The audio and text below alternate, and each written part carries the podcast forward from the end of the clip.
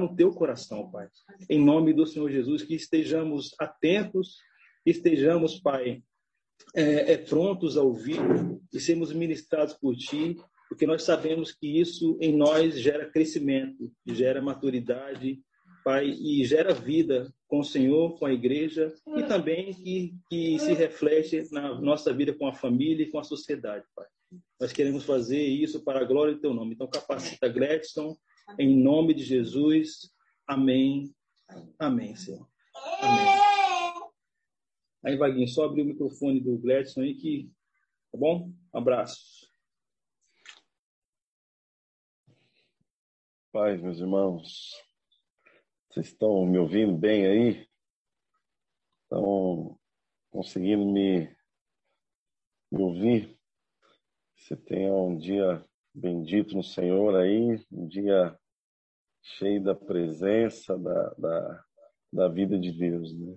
Queria aqui falar da minha alegria. E os estudiosos da psicologia dizem que tem um negócio que chama gatilho. Né? E às vezes acontece uma coisa e você é, é como se startasse uma, uma lembrança, né? E eu estava aqui e, e, eu tive uma lembrança muito forte da minha infância, que eu me lembrei que a minha mãe ela gostava de costurar, né? Então ela estava na máquina de costura e, e ela ficava com o radinho, né? Um radinho ali ouvindo, né? Enquanto o César falava, eu fechei o olho e aí startou esse gatilho. Eu, eu fiquei ouvindo a voz dele aqui, parecia um locutor assim. Eu lembrei dessa cena, fiquei até emocionado, irmãos. Foi tão. Foi, uma, uma, uma, lembrança assim maravilhosa. César, obrigado, irmão. Você foi usado por Deus lembrar de um período tão precioso da minha, da minha vida.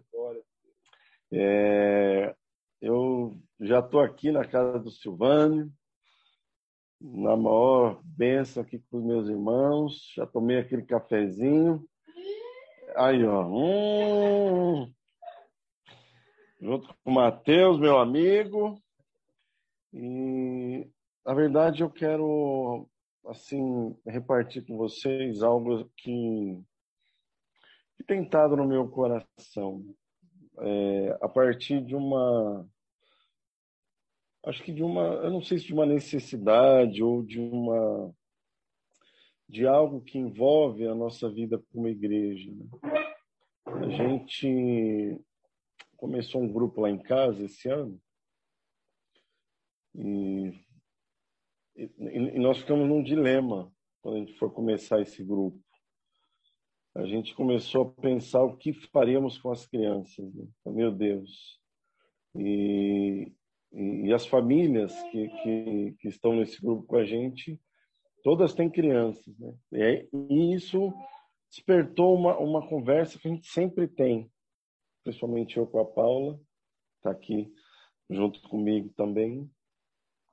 E lembrando que hoje nós fazemos 21 anos de namoro. Beijinho, meu amor. 21 anos de namoro. Faz 21 anos que eu pedi a mão dela. E ela aceitou esse desafio. E nós, é, a, a, qual que tem sido a nossa conversa? Como que a gente trata, por exemplo, as crianças no contexto da vida da igreja? Né? E isso é uma coisa que a gente sempre, sempre se preocupou bastante com isso. Porque muitas vezes a gente ocupa, por exemplo, a nossa reunião na casa, um grupo, né? Em, em atender pelos irmãos, pelos adultos, tal. E, e as crianças acabam crescendo com aquele registro de que ela vai na reunião do pai dela, ela vai na célula do pai e da mãe. E aí chega lá, ela precisa de ficar é, num quarto ou no quintal ou com alguém distraindo ela para que ela não atrapalhe a reunião dos pais, né? E isso nos incomoda um pouco, porque se a gente anda dessa forma, ah, vai ser muito difícil dos nossos filhos crescerem tendo prazer de estar uh, reunido com a igreja, seja em casa ou seja de forma comunitária, né, com todos. E, e logo no, na primeira reunião nossa, Deus assim, Deus ele colocou uma palavra no meu coração e eu queria basear essa conversa com vocês nesse né, nessa nessa palavra aqui, né? Que tem a ver com a, a direção de Deus para Abraão, aquilo que Deus falou com Abraão, né? E, e, e, o que eu vou dizer para vocês aqui, irmãos, vai tocar alguns aspectos, vai tocar de forma assim é, prioritária a questão da família. Eu acho que é um, é um incentivo para a gente ordenar a nossa casa, os nossos filhos, ordenar a nossa família. Mas eu penso também que isso toca no coração de todo aquele que se diz filho de Deus, que se entende por filho de Deus. Porque eu creio que tem muito a ver com a nossa essência. O que eu vou falar tem a ver com a nossa essência, com aquilo que está dentro do nosso coração. Né? E eu quero aqui ler esse texto com vocês, falar em Gênesis 18. Eu vou ler três versículos a partir do 17, Gênesis 18, 17, para a gente conversar um pouquinho. É, diz assim o texto: Disse o Senhor: Ocultarei a Abraão o que estou para fazer, visto que Abraão certamente virá a ser uma grande e poderosa nação, e nele serão benditas todas as nações da terra, porque eu escolhi para que ordene a seus filhos a sua casa depois dele, a fim de que guardem o caminho do Senhor e pratiquem a justiça e o juízo, para que o Senhor faça vir sobre Abraão o que tem falado a seu respeito.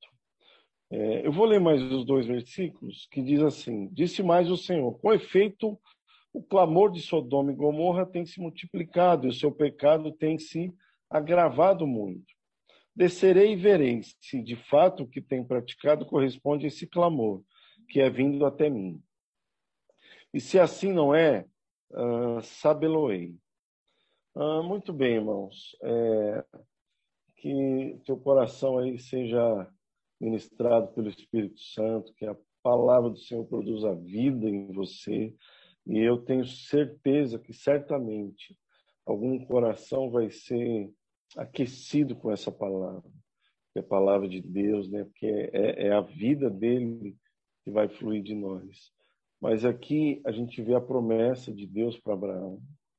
E ele diz, fala assim, olha, é, eu não vou contar de Abraão o que eu estou para fazer na vida dele. Eu chamei ele para ser pai de uma, uma nação poderosa, né? E, e, e a partir dele, uh, todas as famílias da terra, as nações da terra, elas vão ser benditas. Olha que promessa, olha que, que coisa é, grandiosa que Deus falou para Abraão, né? Mas ele deu um caminho, ele, ele deu a Abraão uma responsabilidade. Assim, ó, eu escolhi ele e o que, que ele vai ter que fazer? Ordenar a sua casa, os seus filhos depois dele, para que eles guardem uh, uh, o caminho do Senhor e pratiquem a justiça e o juízo. Porque se eles fizerem isso, aí as portas vão se abrir para que eu é, realize e, e cumpra efetivamente a promessa que eu fiz a ele. Então, a competência de Abraão tinha a ver com ordenar sua casa, alinhar os seus filhos depois dele, para que eles é, guardassem o caminho, né? E andassem na justiça, andassem naquilo que o Senhor estabeleceu como padrão de vida, né? como, como estilo de vida que, que fosse justo. E uma coisa, irmãos, assim que me, me, me despertou nesse texto que eu nunca tinha prestado atenção é justamente no qual era o contexto onde Deus fala isso com Abraão. Por isso eu fiz questão de ler os dois últimos versículos. Aonde, em que momento que Deus fala isso com Abraão? Aonde é que ele fala isso? Ele fala isso naquele momento aonde a iniquidade, né, o pecado de, de, de Sodoma tem se multiplicado e se agravado. Né? Aí você vai ver que lá na frente, é, em seguida, é, Abraão intercede ali a, a Deus e, e, logo depois a, vem a destruição de Sodoma e Gomorra. Muito bem.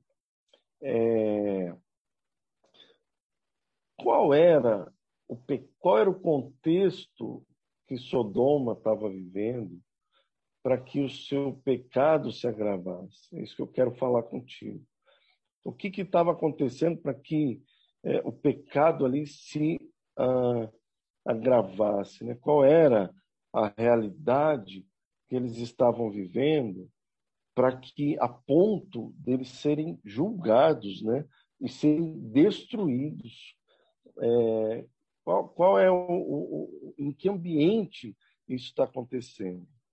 E eu pergunto a você, né? Qual foi o pecado de Sodoma e, e Gomorra?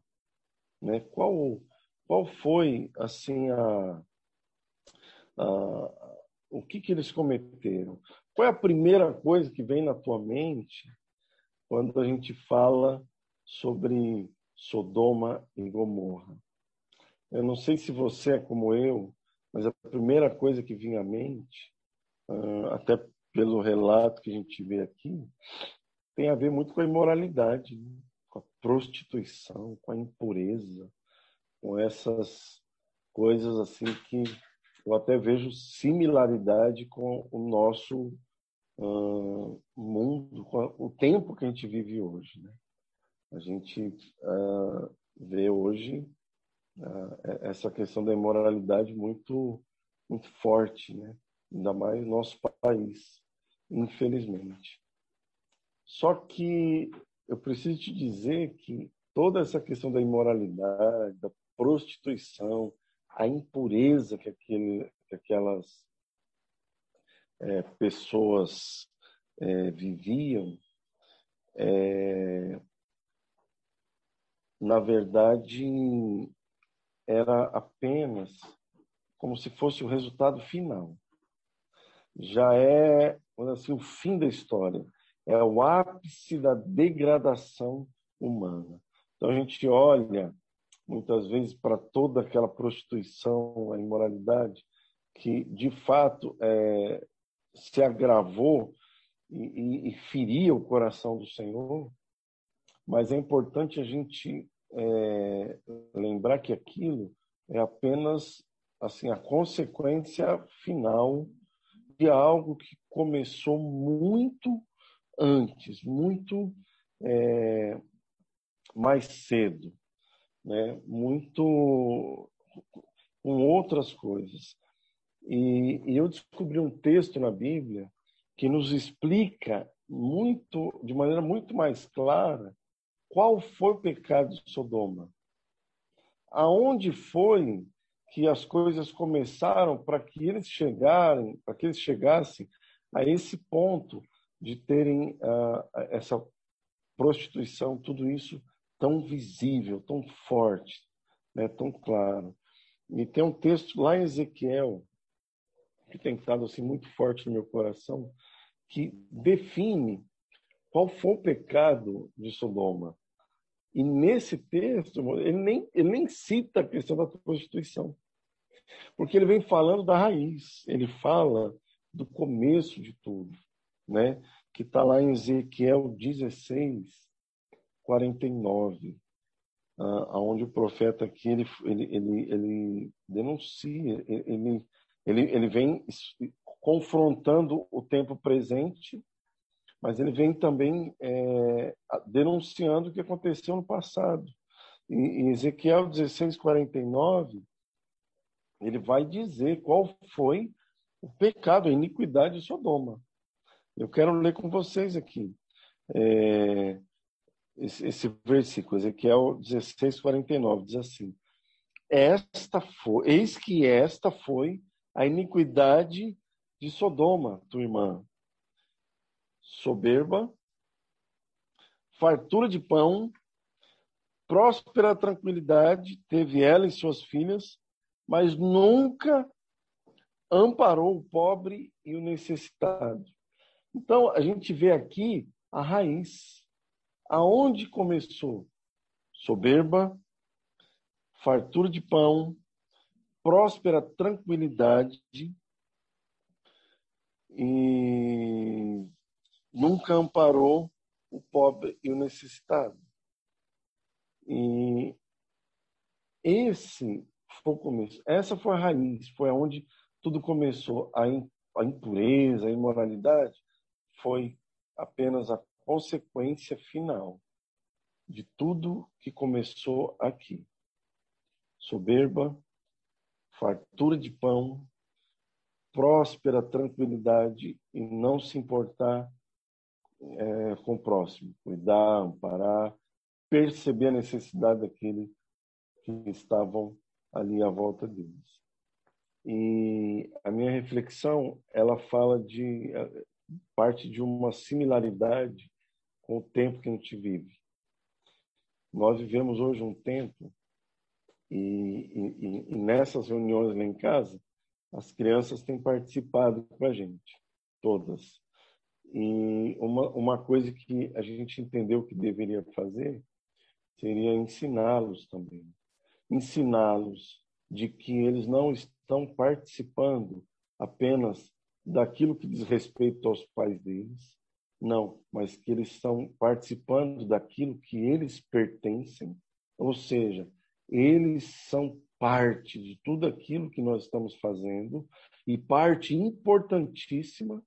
E se a gente olha para a palavra que diz que nós temos que ordenar os nossos filhos, né, para que eles pratiquem a justiça e andem no caminho, ah, irmãos, eles são a parte principal do nosso alvo.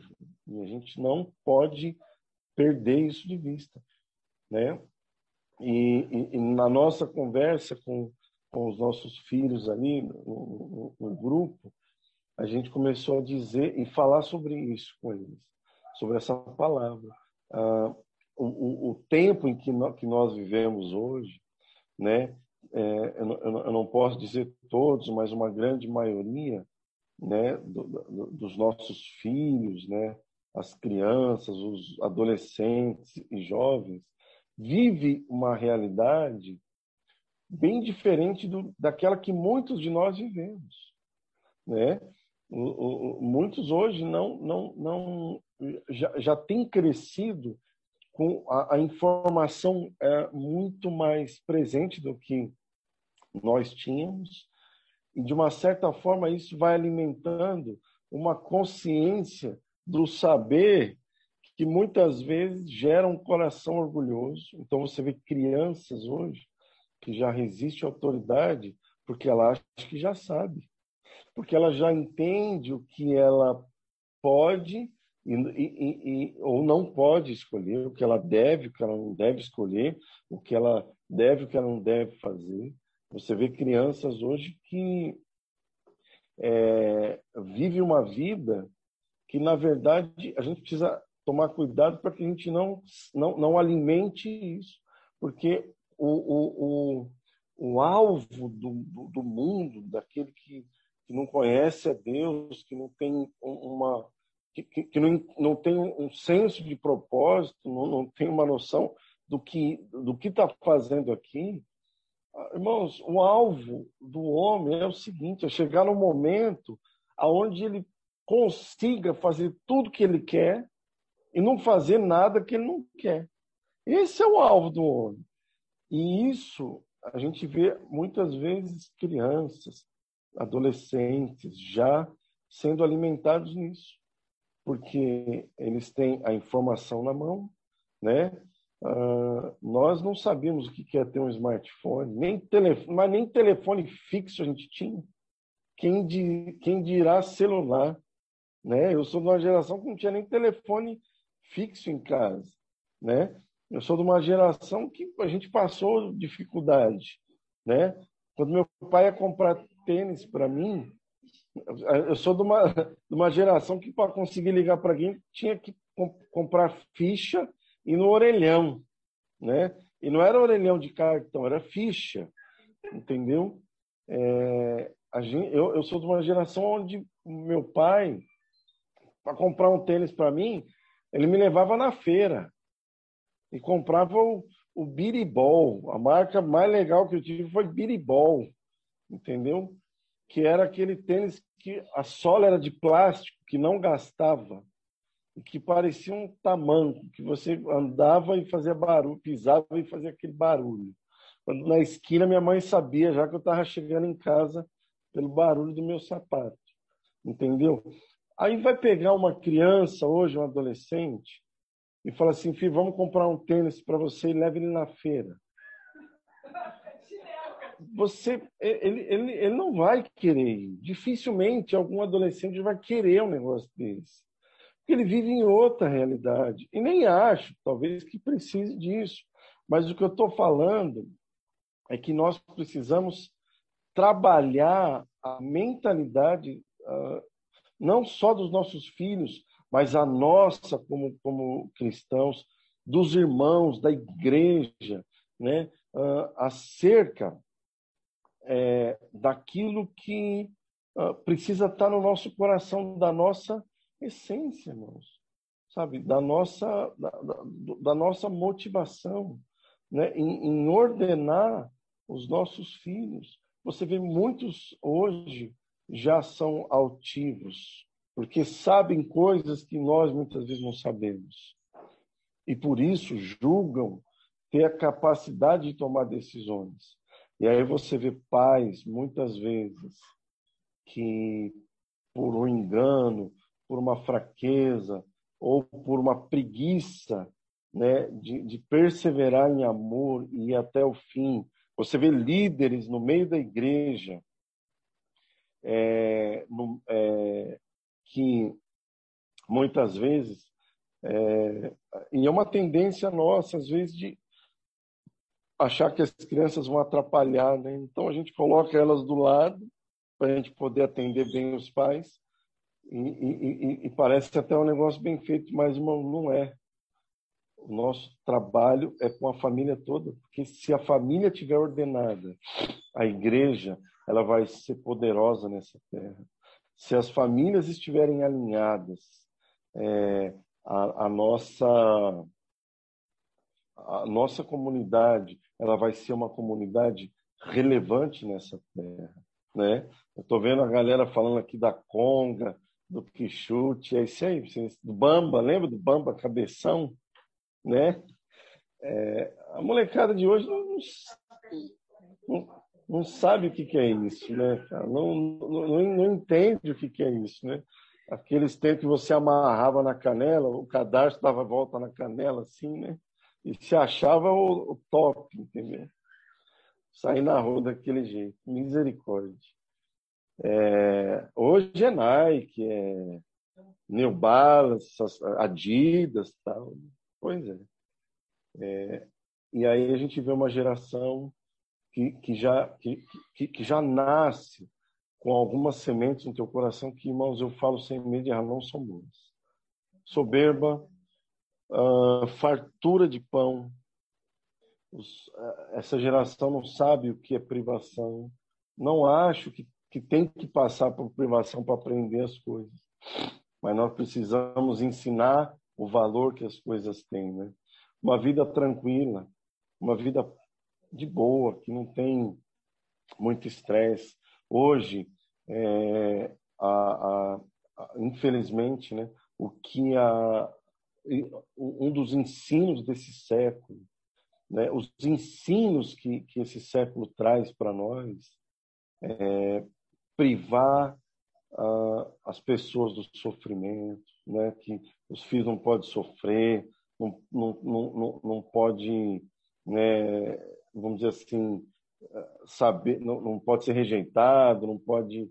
E aí a gente fica protegendo, às vezes excessivamente.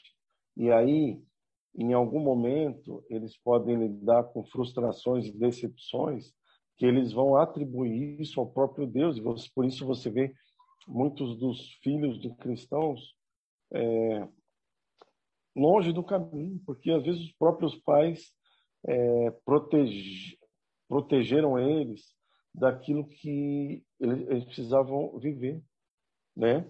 A gente hoje tem medo de, de que nossos filhos sofram bullying, mas gente, eu sofri bullying na escola e estou vivo aqui, estou inteiro, nem por isso eu, eu, eu, fiquei louco, nem por isso eu quis é, uh, fugir de Deus. Por quê? Porque uma coisa Deus fez foi muito claro na minha vida.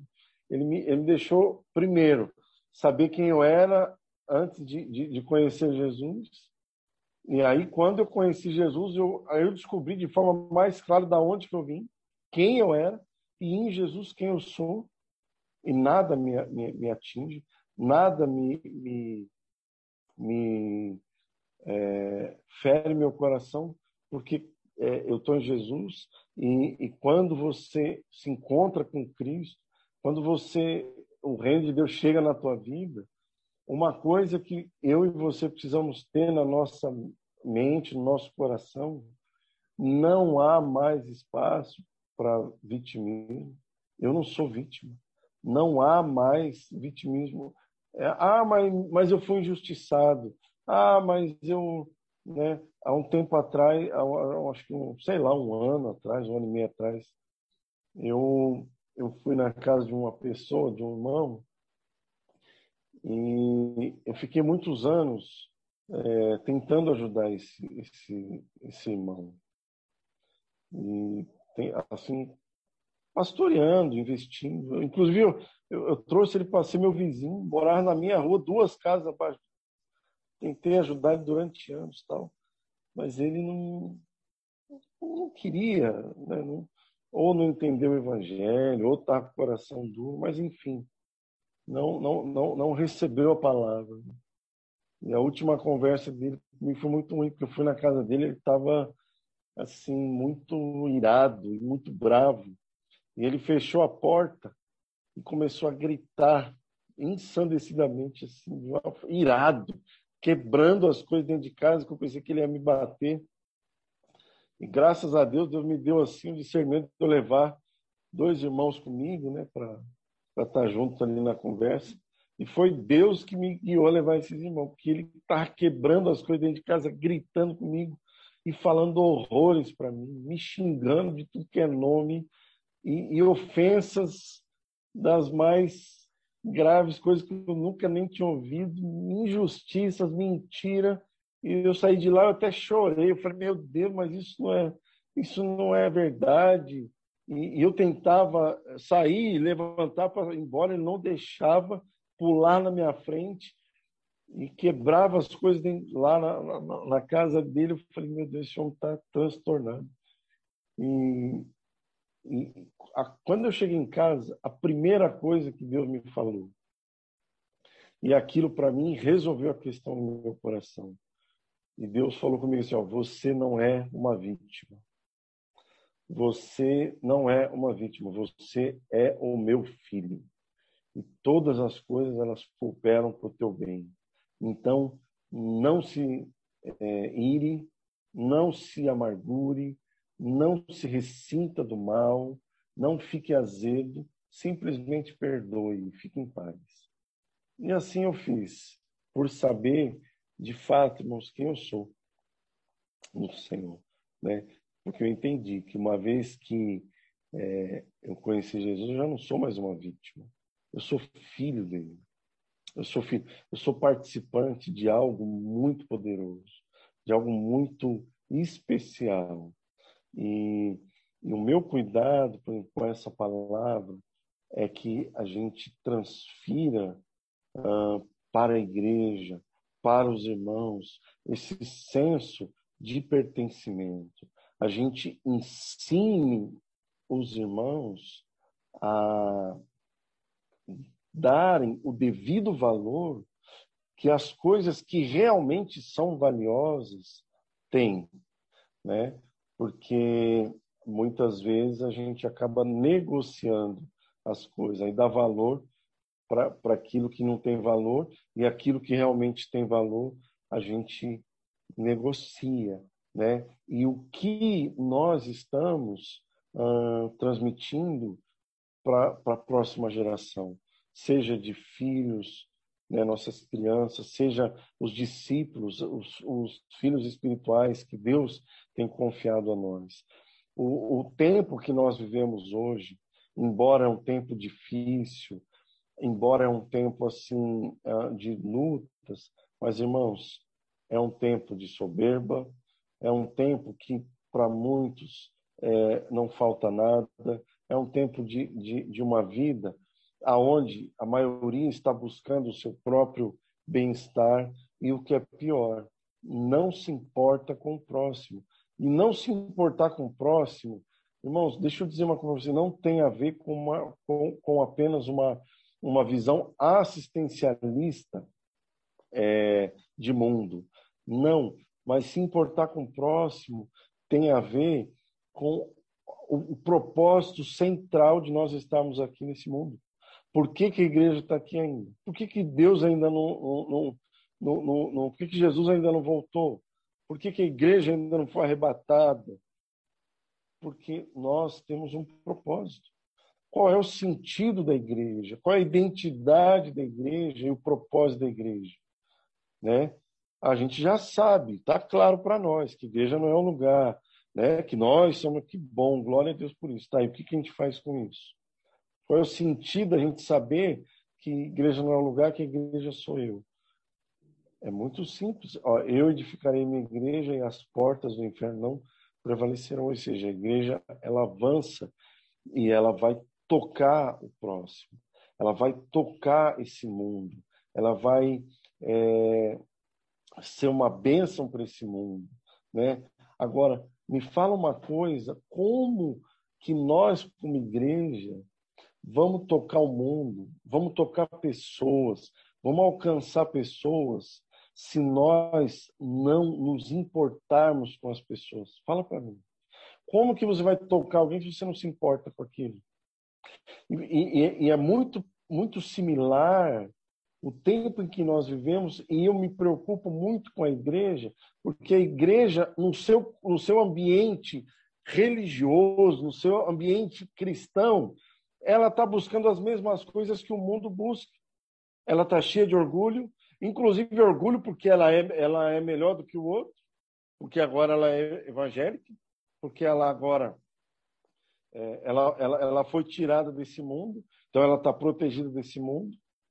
Ela agora busca uma vida tranquila, uma vida próspera e não se importa com aquele que está à sua volta é, eu penso que um cuidado nosso é, esse, é viver a nossa vida como cristão sem se importar com o propósito daquilo que tem. E isso é muito próximo do pecado de Sodoma, como a gente pode ler aqui.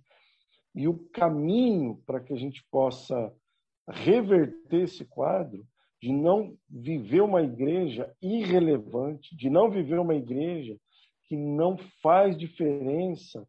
Eu não vou mudar o mundo, irmão, mas a minha volta, alguma coisa diferente vai acontecer. Tem que acontecer. Porque a minha essência é o ser sal. O meu posicionamento nesse mundo é ser luz. Assim brilhe também a vossa luz, para que os homens vejam as suas boas obras e glorifiquem ao Senhor. Então, é, a, a no, o nosso chamado é esse. Por isso, ordenar nossa casa, os nossos filhos, né? Existem coisas que os nossos filhos já têm autonomia para decidir, para escolher. Mas tem coisas que não.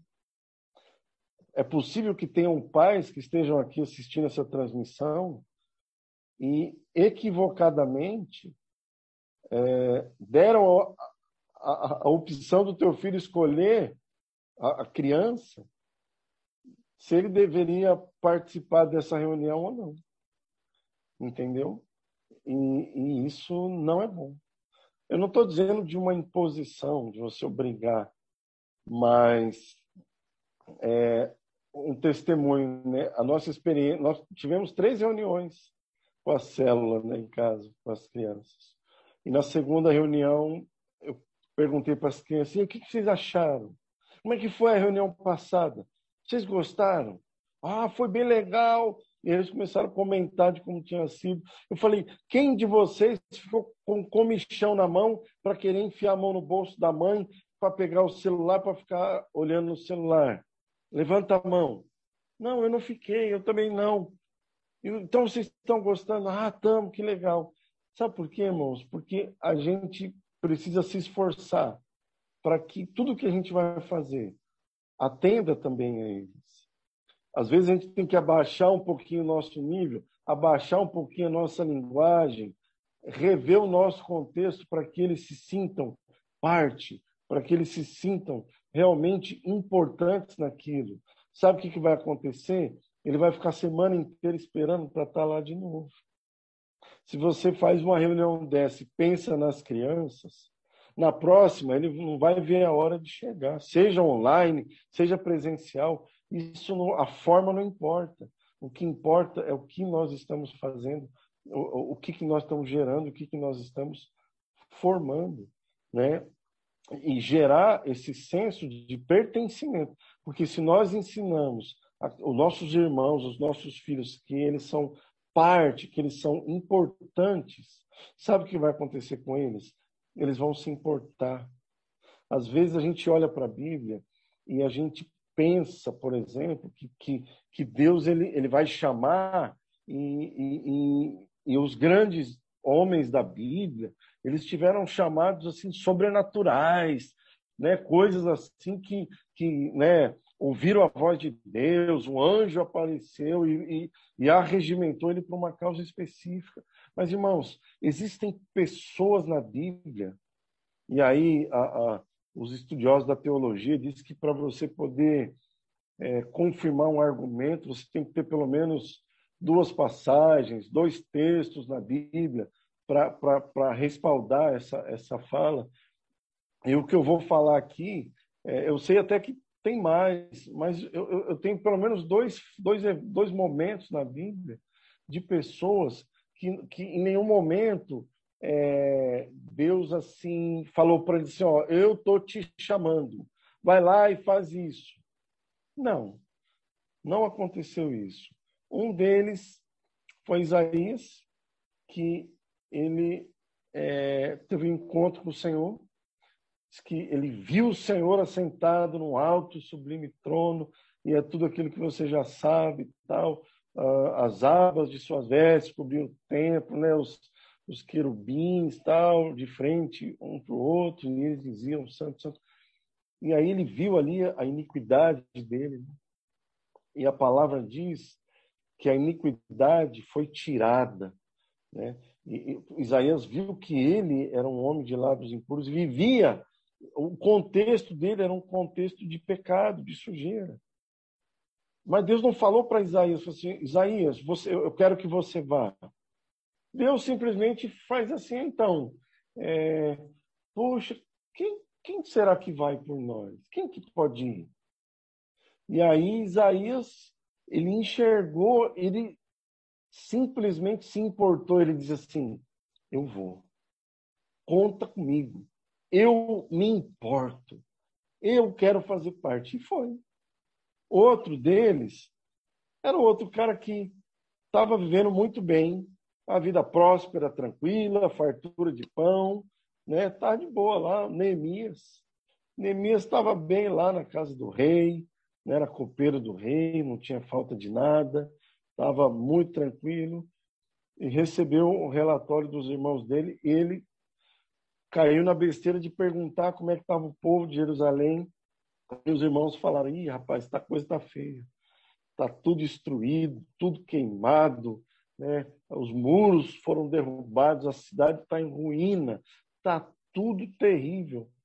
Irmão, sabe o que aconteceu com Neemias? Você não vai ver em nenhum momento Deus falando com Neemias: Eis que te chamo para voltar para Jerusalém e fazer a obra que eu te tenho para você. Negativo.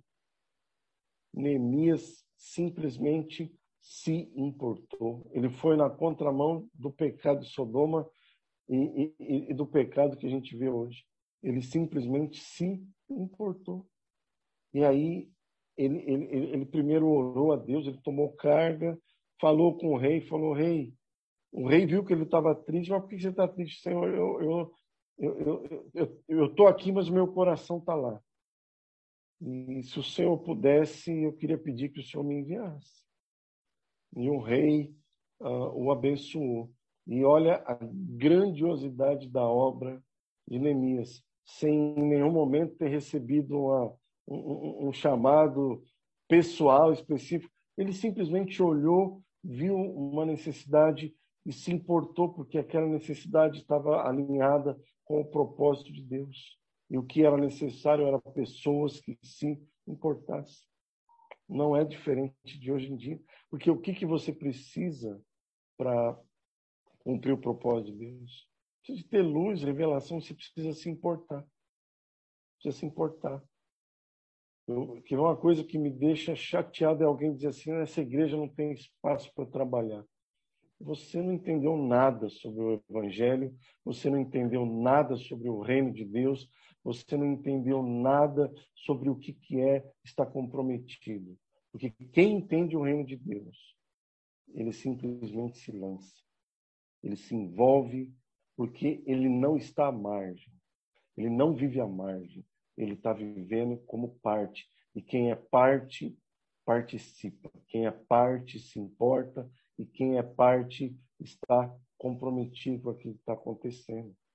Então, é, no reino de Deus, na igreja de Jesus, alguém com discurso desse ainda está baseado em alguma ferida que não foi sarada, porque talvez ainda não sabe quem é. Entendeu?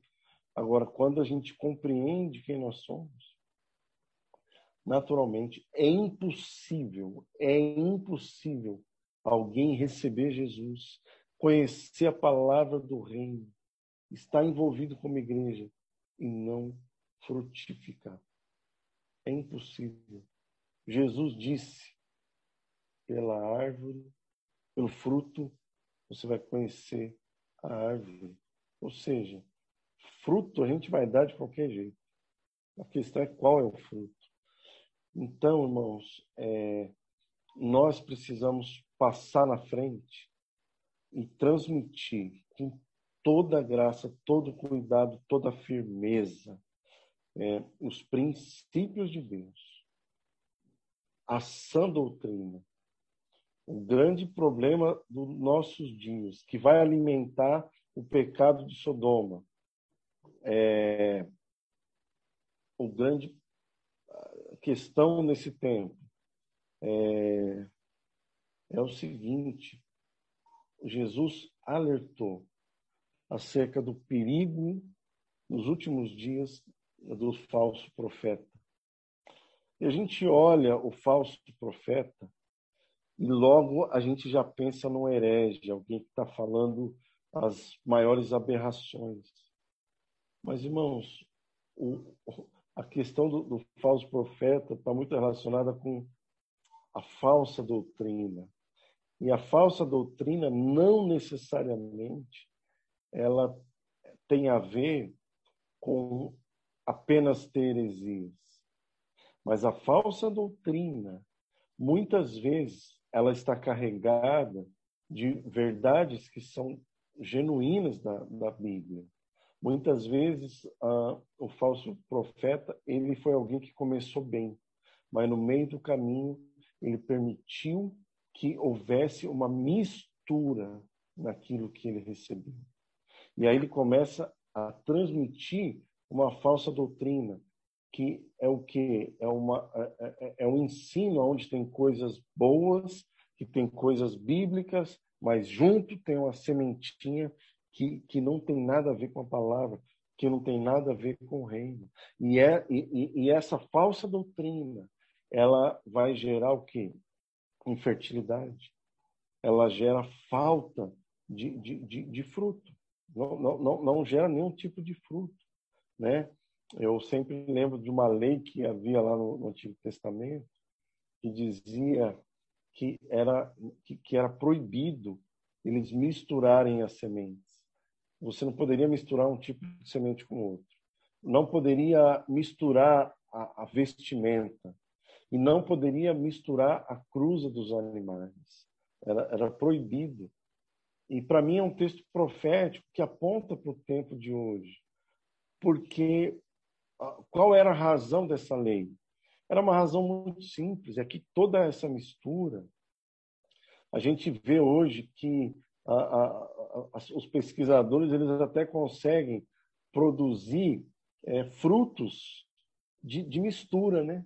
Você vê alguns, alguns tipos de mistura de, de frutas assim que dão um, um, um determinado fruto ali. Mas aquele fruto, se você planta ele, uma semente, daquele fruto não sai nada, porque ele é estéreo. Essa mistura é estéreo. Se você pegar uma égua e cruzar com um burro, vai dar uma mula. A mula é estéreo. Então, essa mistura ela vai produzir o quê?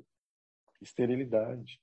E o nosso papel em, em, em ordenar os nossos filhos, ordenar o, o, o, os irmãos, a igreja do Senhor, na sã doutrina, é para que nós sejamos relevantes e, e, e, e frutíferos.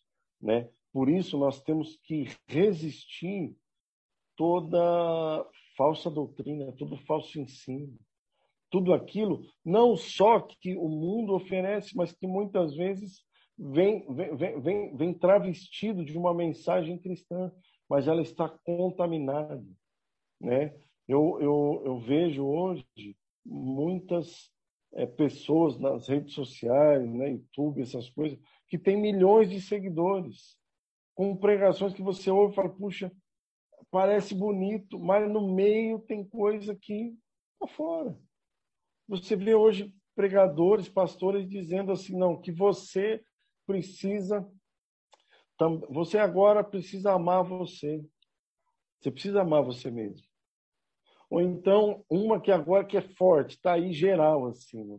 É, é, é, um discurso que você vê milhões de pessoas reproduzindo, milhões de pessoas reproduzindo. Ó, você tem que se libertar de pessoas tóxicas. Aonde é que está isso na Bíblia, amado? Sendo que Jesus falou que você tem que é, orar por aquele que te persegue, tem que amar o teu inimigo, você tem que dar outra face, você tem que andar a segunda milha, é, Aqui o Renato colocou, ó, você tem que correr atrás dos seus sonhos. Irmãos, tem muita coisa que é bonita, mas não é a sã doutrina. E a gente precisa zelar pela sã doutrina na nossa vida, arrancar, sabe? Ter zelo pelo Senhor, zelo pela sã doutrina e levar a próxima geração, porque nós é, já, já, já estamos né? Eu estou falando 44 anos. Eu sou, eu estou no meio do caminho, né? Mas eu não vou esperar quando eu tiver com 60 anos. Ah, e agora o que, que eu vou fazer com a próxima geração? Se eu deixar para pensar o que eu vou fazer com a próxima geração quando eu tiver 60 anos, eu matei a próxima geração. É isso que eu fiz. Hoje é que eu tenho que pensar. Hoje é que eu preciso já começar a preparar, ordenar os meus filhos, minhas filhas biológicas, meus filhos espirituais, os discípulos do Senhor, alinhá-los no caminho do Senhor, zelar pela sã doutrina, ter cuidado com a sã doutrina, sabe, não permitir que nenhuma contaminação penetre na, na minha vida, na minha casa, no meu casamento, com a minha família, né? No, no, nos meus relacionamentos com a igreja. Eu preciso entender que a obra de fazer discípulo ela compreende Guarda isso no teu coração, irmãos. Eu quero encerrar isso daqui. A obra de fazer discípulo, ela compreende um aspecto muito mais simples do que o que a gente imagina. Jesus, quando dá a missão de fazer discípulo, ele diz assim: ó, toda autoridade me foi dada. Ele fala sobre autoridade e envio dos discípulos, e de fazer discípulo. Eu sempre fiquei perguntando por que, que Jesus usa esse versículo antes de dar a missão. E lendo as últimas palavras de Jesus antes de ser crucificado, o relatório dele ao Pai em João 17, eu entendi por que, que a autoridade que o Pai conferiu a Jesus, ela está intimamente ligada com a obra de fazer discípulo. João 17, ele, ele, nos explica isso, de maneira muito o próprio texto vai explicar. Ali em João 17, 3, e eu quero aqui encerrar lendo esse texto para você, ah, para a gente poder aqui orar. Eu nem sei quanto tempo que eu estou falando aqui. É... João 17, eu vou ler aqui três versículos. Diz assim: Tendo Jesus falado essas coisas, levantou os olhos ao céu e disse: Pai, é chegada a hora. Glorifica teu filho, para que teu filho glorifique a ti. Assim como lhe conferiste autoridade sobre toda a carne, a fim de ele conceda a vida eterna a todos os homens que lhe deste. A vida eterna é esta, que te conheçam a ti, o único Deus verdadeiro e a Jesus Cristo a quem enviaste. A autoridade que Jesus diz que está sobre ele e, e é a base do envio para fazer discípulo. Jesus explica nesse texto que Jesus cumpriu toda a obra dele, toda a missão que ele que ele foi enviado para fazer. E aí ele dá esse relatório ao pai, fala, pai, eu, eu cumpri tudo que o Senhor me deu para fazer. E o Senhor deu autoridade ao Filho sobre toda carne, sobre todos os homens. Para quê? Para conceder aos homens a vida eterna. E o que é a vida eterna? É que conheçam a Ti, o único Deus verdadeiro, e a Jesus Cristo a quem enviaste. A autoridade é para que os homens conheçam, recebam a vida eterna. E a vida eterna é conhecer Jesus. E a obra de fazer discípulo é fazer, é cooperar para que as pessoas conheçam a Deus, para que elas conheçam a Jesus. A Bíblia vai deixar claro para nós o que acontece de ruim quando alguém não conhece a Deus. Oséias diz: O meu povo é, é destruído porque falta o quê? Conhecimento, não é conhecimento intelectual. Ele é destruído porque não conhece a Deus. Tanto é que a orientação do próprio profeta é disso: ó, conheçamos e prossigamos em conhecer o Senhor. Então, o que acontece de ruim quando alguém não conhece o Senhor é destruído. E o que acontece de bom, de bom quando alguém conhece o Senhor? Daniel vai dizer: o povo que conhece seu Deus, ele fará proezas, né? Ele vai prosperar debaixo desse conhecimento de Deus para o propósito uh, ao qual Deus o designou.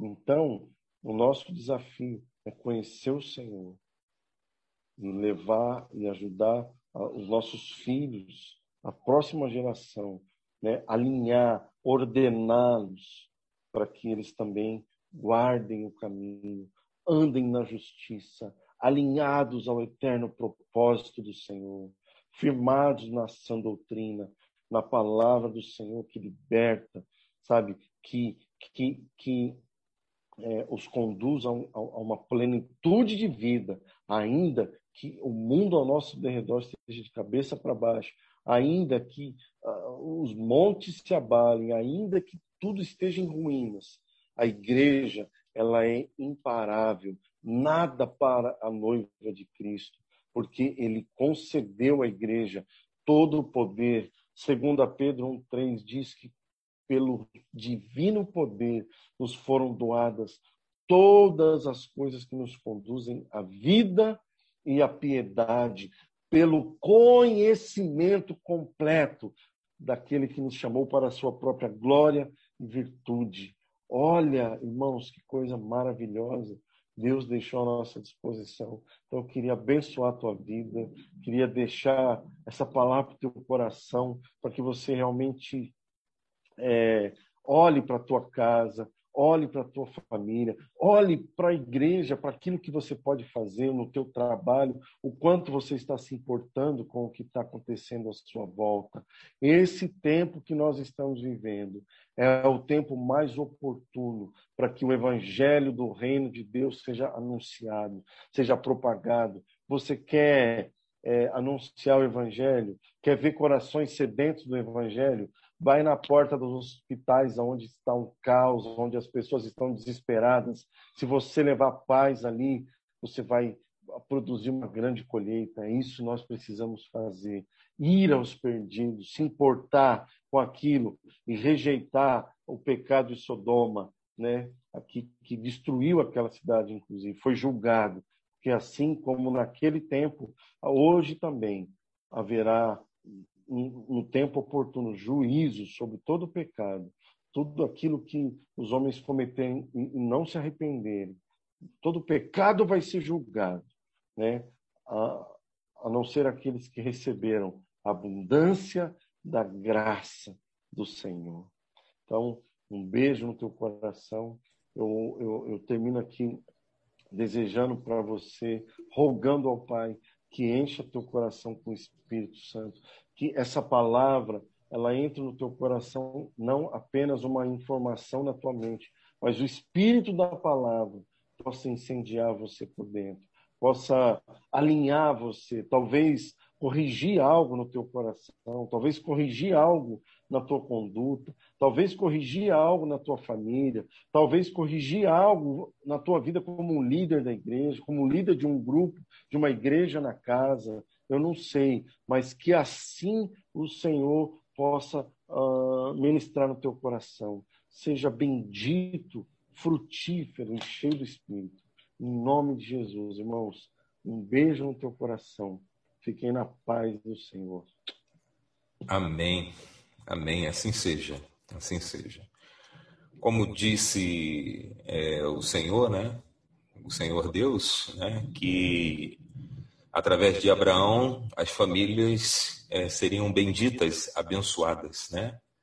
E todos aqueles que estão na mesma fé de Abraão são abençoados. Até porque Abraão aí ele ele acolheu essa promessa, acolheu pela fé, e todos aqueles que acolhem a Jesus Cristo pela fé também são abençoados, até por causa da descendência, por causa daquilo que Deus fez e continua fazendo até hoje, né? Que essa palavra, que essa reflexão, né, que Deus possibilitou, que permitiu que ouvíssemos, que ela siga aí é, durante essa semana sendo reflexionada para que ela ela gere o fruto é, necessário para qual ela foi liberada, né? Então, em nome de Jesus, é, que essa palavra você rumine ela, leia novamente lá o texto de Gênesis é, o capítulo 18, é, é, deixe o Espírito Santo é, conduzir você, ampliar você,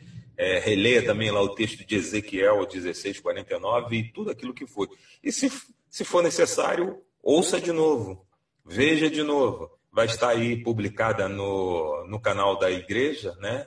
É, no YouTube e também no Facebook aí pelo, pelo Wagner. Ouça, deixe essa palavra ela é, se avolumar é, no teu íntimo, ok? Um recado, semana que vem estaremos aqui de novo por esse canal, né? Até Deus aí nos der bom siso para que estejamos presencialmente, ok? Tenham todos um bom domingo, tenham todos uma ótima, é, um ótimo início de semana, daí um ótimo dia também, tá ok? Muito obrigado aí pela, pela, pela oportunidade Gledson, de te ouvir, deixar Deus te usar aí. Beleza? Pode falar, Wagner. Bom, é, aqui no começo da reunião, você é, comentou de algumas pessoas aqui, falou do Paulo Godoy. Uhum. Quem não sabe, Paulo Godoy é o irmão que se achegou a Cristo nessa semana. né, através de uma conversa que ele estava tendo com, com o nosso Fonsa, né, o Gerson Fonseca e o Márcio uhum. Vilar. Então, nessa semana ele entregou, ele confessou a Cristo, né? E aí está começando nesse projeto, para esse propósito com a gente aí. E aí é quem está presente aí hoje, né? Só para os irmãos saberem que é o Paulo Godoy, tá bom, meu querido? Seja bem-vindo à família. Então, Seja bem-vindo. E a Igreja do Senhor Jesus está à tua disposição aí para te, te cooperar contigo com o teu crescimento em Cristo Jesus, ok? Ok, Paulo? Fica aí na liberdade. Semana que vem estaremos aqui de novo e é, a partir do dia 19 nós teremos a nossa reunião presencial. Tá, desde já você já está convidado a participar dessa e da presencial também para que isso seja celebrado presencialmente também, ok? Você seja seja apresentado é, à igreja de uma forma plena. Tá bom, Paulo? Uhum. Como eu disse, um abraço. Até a próxima. É, Vaguinho, agora é contigo aí. É, os irmãos aí que quiserem.